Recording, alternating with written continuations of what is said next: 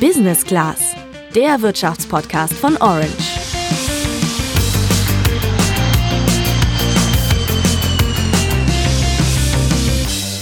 Also ich weiß ja nicht, was für Reisen ihr dieses Jahr so geplant hattet, aber ich wäre in zwei Wochen eigentlich in die USA geflogen.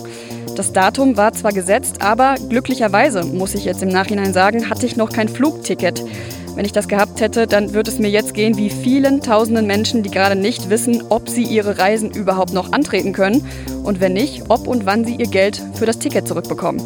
Ja, im Prinzip geht es ja allen Airlines schlecht, aber im Mittelpunkt steht gerade die größte deutsche Airline, die Lufthansa. Die ist nämlich ja, im wahrsten Sinne des Wortes am Boden und es muss Geld her, damit der Konzern es durch die Corona-Krise überhaupt schafft. Nur da stellt sich gerade die Frage, soll der Staat helfen und als Teilhaber ins Unternehmen einsteigen oder geht der Konzern gar in die Insolvenz? Was diese beiden Optionen bedeuten und wie sich das auf euch als Kunden auswirken würde, das erklären wir euch heute im Podcast. Und wir sind heute auch mal wieder deine persönliche Verbraucherzentrale, denn wir zeigen dir zusammen mit Philipp Eichert von Right Now, was ihr jetzt am besten macht, wenn ihr Flüge bzw. Reisen gebucht habt. Die Rechtslage ist relativ klar, äh, um nicht zu sagen sehr klar, nämlich gemäß EU-Recht muss im Falle einer Annullierung, also wenn die Fluggesellschaft den Flug absagt, innerhalb von sieben Tagen der volle Flugpreis zurückerstattet werden. Die EU-Kommission, die dafür zuständig ist, hat auch nochmal klargestellt, dass an dieser Regelung festgehalten wird und es definitiv nicht so kommen wird, dass man einen Gutschein akzeptieren muss. Soweit auf jeden Fall die Theorie. Ich bin Sandra. Und ich bin Julian. Der Lufthansa geht's wie vielen Unternehmen gerade echt schlecht. Statt wie im letzten Jahr noch durchschnittlich 350.000 fliegt das Unternehmen gerade nur noch 3.000 Passagiere pro Tag durch die Gegend. Damit der Konzern überhaupt finanziell überleben kann, muss jetzt Geld her. Die Frage ist nur, von wo? Und ich muss ja zugeben, mein spontaner erster Gedanke, zu dem, glaube ich, viele neigen, war, die Lufthansa ist doch als eine der größten Fluggesellschaften weltweit so ein riesiges Unternehmen, die müssen sich doch irgendwie selber helfen können. Aber wenn man sich eben genau dieses riesige Unternehmen und auch die Zahlen mal genauer anschaut, dann erledigt sich dieser Gedanke auch ganz schnell wieder. Ja, das ist wohl so, denn fast 140.000 Menschen arbeiten bei Lufthansa und zum Konzern gehört nicht nur das übliche Fluggeschäft, sondern zum Beispiel auch die Frachtfluggesellschaft Lufthansa Cargo, dazu Lufthansa Technik, also das sind die, die einfach gesagt die Flugzeuge reparieren und die LSG Sky Chefs, die dafür sorgen, dass du an Bord Essen und Getränke hast, also das Catering, Tochterunternehmen der Lufthansa. Ja, und um das alles durch die Krise zu bringen, wo ja auch immer noch kein Ende abzusehen ist, könnten bis zu 10 Milliarden Euro nötig sein. Im letzten Jahr hat die Lufthansa aber nur rund 2 Milliarden Euro Gewinn gemacht. Ja, und dabei bleibt's nicht, denn es gibt noch eine andere gruselig hohe Zahl, die ihr vielleicht schon mal in den Nachrichten gehört habt.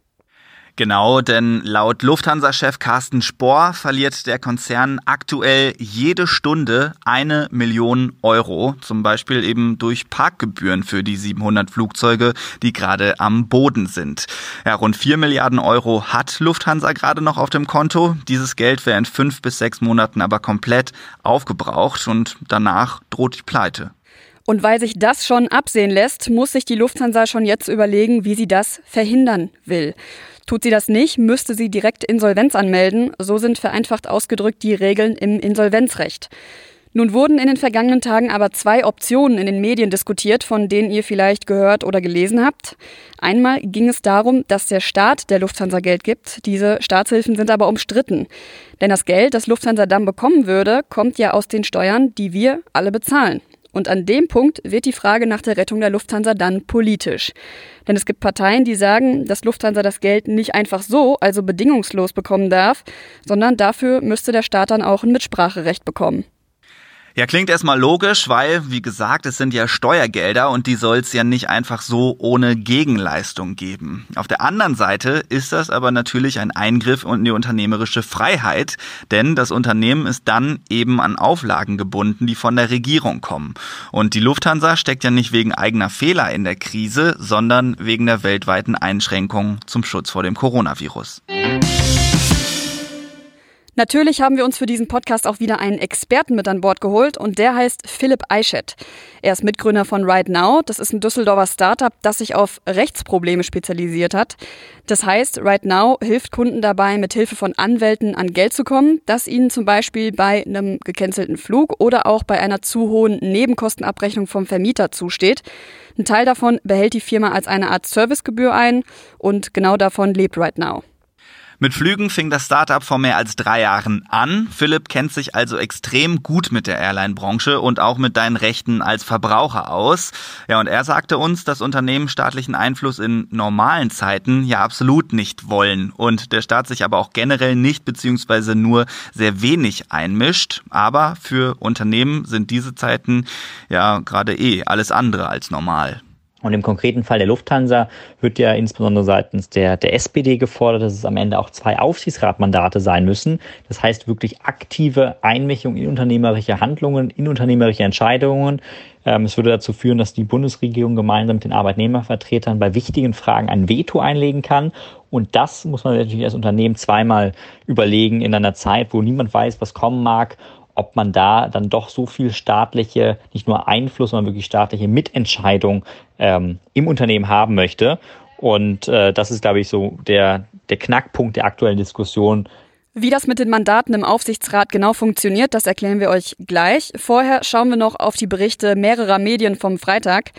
Angeblich sollen nämlich bereits erste Eckpunkte für ein staatliches Rettungspaket feststehen. Demnach würde der Konzern die 10 Milliarden Euro bekommen, die er so dringend braucht. Der größte Teil soll von der Bundesregierung kommen, ein weiterer Teil als Kredit der staatlichen KfW-Bank. Und im Gegenzug soll die Lufthansa in den kommenden Jahren 9 Prozent ihres Gewinns an den Staat abgeben und außerdem 25 Prozent ihrer Anteile verstaatlichen. Okay, und wie soll das jetzt mit der Mitsprache im Aufsichtsrat aussehen? Denkbar ist, dass die Regierung für das viele Geld künftig ein oder zwei Staatsvertreter im Aufsichtsrat der Lufthansa fordert. Der Aufsichtsrat ist ein Gremium, das die Arbeit des Vorstandes kontrolliert, und zwar mit Blick auf die Interessen der Aktionäre, aber auch zum Beispiel auf die Interessen der Mitarbeiter. Und wer im Aufsichtsrat sitzt, entscheiden die Anteilseigner bei der Hauptversammlung. Am kommenden Dienstag findet die für dieses Jahr passenderweise statt und passenderweise müssen an diesem Tag auch fünf Plätze im Aufsichtsrat neu besetzt werden. Okay, und was stört die Lufthansa-Chefs um Carsten Spohr jetzt genau daran, wenn der Staat diese zwei Sitze bekäme?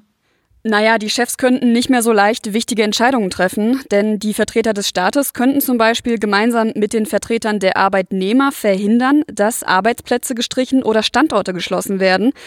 Das klingt natürlich für die Arbeitnehmer oder aus Sicht der Arbeitnehmer erstmal ganz gut, aber man muss natürlich bedenken, so ein Unternehmen, das streicht natürlich nicht einfach so Arbeitsplätze oder schließt einfach so Standorte, sondern das tut es, weil es das eben aus unternehmerischer Sicht für sinnvoll hält. Ihr merkt, das Ganze ist eine ziemliche Zwickmühle, aber in der Öffentlichkeit war ja neben der staatlichen Rettung noch von einer zweiten Variante die Rede. Dazu nochmal Philipp von Right Now. Im Rahmen der Diskussion wird auch immer wieder seitens der Lufthansa darauf betont, dass als Alternative zur äh, staatlichen Rettung ein Insolvenzverfahren, so ein sogenanntes Schutzschirmverfahren, was aber am Ende oftmals in einem Insolvenzverfahren mündet, auch eine Option wäre. Für das Unternehmen an sich würde es erstmal bedeuten, dass es eine Möglichkeit wäre, sich von vielen, vielen Schulden, Altlasten zu trennen und eben sehr, sehr viele Forderungen loszuwerden. Das kann natürlich immer auch ein sehr reinigendes Instrument sein. Ähm, deswegen ähm, führt die Lufthansa das auch an. Aus meiner Sicht ist es aber in der Tat so, ähm, dass das im Moment sehr auch verhandlungstaktisch eingesetzt wird. Aber es ist natürlich ein Szenario. Im Moment sieht's ja so aus, als kommt es nicht zu diesem Schutzschirmverfahren beziehungsweise zu dieser Insolvenz. Der Unterschied zwischen beiden ist übrigens ganz einfach gesagt, dass die Unternehmensführung beim Schutzschirmverfahren nicht aus der Hand gegeben wird. Wenn du mehr zum Thema Insolvenz erfahren willst, dann schau mal auf orange.handelsblatt.com und gib in das Suchfeld den Begriff Germania ein. Am Beispiel dieser Fluggesellschaft erläutern wir dir nämlich Schritt für Schritt mit einem Experten, wie das Verfahren funktioniert. Wichtiger ist aber, was die aktuelle Lage für dich als Kunde bedeutet, wenn du kürzlich ein Ticket gebucht hast. Und dass es bei der Lufthansa jetzt mit großer Wahrscheinlichkeit zu den staatlichen Hilfen kommt, ist vor allem wichtig für eine Gruppe. Äh, als Verbraucher aus, aus Kundensicht ist es definitiv wünschenswert, wenn die Lufthansa gerettet werden würde. Ob mit mehr oder weniger staatlichem Einfluss ist äh, für den Kunden, glaube ich, eher sekundär. Ähm, wichtig wäre eben im Rahmen einer in normalen Rettung, also mit Krediten, mit Garantien, dass für den Kunden mehr oder weniger nichts passieren würde. Die Tickets würden weiter äh, bestehen bleiben, Lufthansa wird peu à peu wieder den Flugverkehr aufnehmen und man könnte auch weiterhin guten Gewissens, ohne um, um das Geld Angst zu haben, Buchungen bei Lufthansa vornehmen. Schwieriger wäre es aus Kundensicht, ähm, um nicht zu sagen verheerend, wenn eben so ein Schutzschirmverfahren stattfinden würde. Das würde nämlich auch bedeuten, dass die Lufthansa sich von vielen Altforderungen ähm, ja, befreien kann, die Kunden haben. Also käm's doch noch zu dem Schutzschirmverfahren und damit zur Insolvenz, dann müsstet ihr euch als Kunden womöglich von eurem Geld verabschieden, das ihr für euer Flugticket bezahlt habt. Aktuell sieht's aber danach aus, dass ihr die Aussicht und den Anspruch auf euer Geld behalten könnt. Dazu nochmal Philipp Eichett. Die Rechtslage ist relativ klar, äh, um nicht zu sagen sehr klar, nämlich gemäß EU-Recht muss im Falle einer Annullierung, also wenn die Fluggesellschaft den Flug absagt, innerhalb von sieben Tagen der volle Flugpreis zurückerstattet werden. Die EU-Kommission, die dafür zuständig ist, hat auch nochmal klargestellt, dass an dieser Regelung festgehalten wird und es definitiv nicht so kommen wird, dass man einen Gutschein akzeptieren muss. Das heißt, Bottomline zusammengefasst, man hat immer das Recht, den vollen Flugpreis wiederzukriegen. Nur leider ist das eben aktuell für den Kunden sehr, sehr schwierig. Ja, dass das schwierig ist, das erlebe ich gerade häufiger im Freundeskreis, wo dann erzählt wird, dass es schon daran scheitert, dass bei den Hotlines der Fluggesellschaften gerade schlicht keiner rangeht oder man eben auf Mails keine Antwort bekommt. Fakt ist aber, ihr habt den Anspruch, euer Geld zurückzubekommen, wenn die Airline den Flug annulliert hat. Fakt ist aber leider auch, das kostet alles ganz schön Nerven und wenn ihr sagt, ihr habt die Nerven dafür nicht, dann gibt es eben Dienstleister wie Right Now, die eure rechtlichen Ansprüche für euch geltend machen und euch das Geld zurückholen. Right Now macht das aktuell sogar kostenlos, natürlich auch in der Hoffnung, durch die Aktion neue Kunden für die Zukunft zu gewinnen, wenn alles wieder halbwegs normal läuft. Ja, nun besteht dieser Anspruch aber ja nur, wenn die Airline den Flug selbst annulliert hat. Bleibt die Frage, was für Ansprüche ich habe, wenn das eben noch nicht eingetreten ist und mein Flug nach jetzigem Stand noch stattfindet. Gerade mit Blick auf gebuchte Reisen über die langen Wochenenden im Mai und Juni ist das ja zum Beispiel interessant, weil da bleibt ja jetzt auch nicht mehr so viel Zeit zu überlegen, was ich überhaupt mit meinem Ticket mache. Dazu nochmal Philipp. Zum einen, wenn ich jetzt freiwillig storniere und vor Abflug schon sage, ich möchte von mir aus nicht fliegen, dann ähm, besteht ein Rückerstattungsanspruch zumindest auf die sogenannten Steuer und Gebühren, ähm, die in jedem Flugticket enthalten sind. Und ähm, was, was ich quasi am Ende raten würde, ist, erst einmal abwarten, insbesondere wenn es ein teurer Flug war, wenn es jetzt vielleicht ein Billigflug mit Ryanair oder EasyJet war, dann ähm, würde ich da gar nicht mehr lange warten, sondern jetzt die Rückerstattung der Steuer und Gebühren die bei den Low-Cost-Carriern immer einen Großteil des Flugpreises ausmachen, die schon mal jetzt zurückholen, äh, gerne auch mit, mit Right Now oder eben, äh, wenn aber es jetzt ein teurer Flug ist, wo die Storngebühren einen relativ kleinen Anteil nur haben, dann habe ich für den Moment, wenn ich selbst storniere, keinen Anspruch auf die vollständige Rückerstattung und da würde ich dann erstmal äh, im Zweifel warten, ob nicht die Fluggesellschaft den Flug vielleicht noch absagt, um dann den vollen Rückerstattungsanspruch zu haben, weil die Steuer und Gebühren kann ich mir im Zweifel immer noch holen, bis zu drei Jahre rückwirkend. Von daher ist da erstmal keine Eile geboten. Also Steuern und Gebühren bekommt ihr auf jeden Fall im Falle der Stornierung, wenn ihr sie selbst vornehmt. Aber Philipps Tipp, den habt ihr gerade gehört, wenn der Flug teuer war, dann besser abwarten und darauf hoffen, dass er noch annulliert wird, weil dann habt ihr nichts oder besser gesagt nicht so viel zu verlieren, sondern im besten Fall bekommt ihr das komplette Geld für euren Flug zurück herrschen in dem Land, wo ihr einreisen wollt, Einreisesperren, ist es sehr wahrscheinlich, dass der Flug noch annulliert wird. Das gilt zum Beispiel für Länder wie Polen, die Türkei, Indien oder die USA. Einige Airlines, wie zum Beispiel Lufthansa und Eurowings, bieten aber gerade auch sehr flexible Möglichkeiten zur Umbuchung an. Also, falls das für euch in Frage kommt, könnt ihr das auch machen. Ja, wir haben jetzt so viel über Stornierung und Annullierung gesprochen, da wagen wir doch zum Abschluss nochmal den Blick in die Glaskugel und stellen die Frage, wann und unter welchen Umständen wird Reisen denn wieder möglich sein? Dazu haben wir mit Nicole von Stockert gesprochen. Sie ist Pressesprecherin des Bundesverbandes der deutschen Tourismuswirtschaft. Das ist ein sehr breit gefächerter Dachverband, der einfach gesagt die Interessen des Tourismus in Deutschland vertritt. Mitglieder sind da unter anderem die Deutsche Bahn, die Lufthansa, AIDA und der Deutsche Hotel- und Gaststättenverband.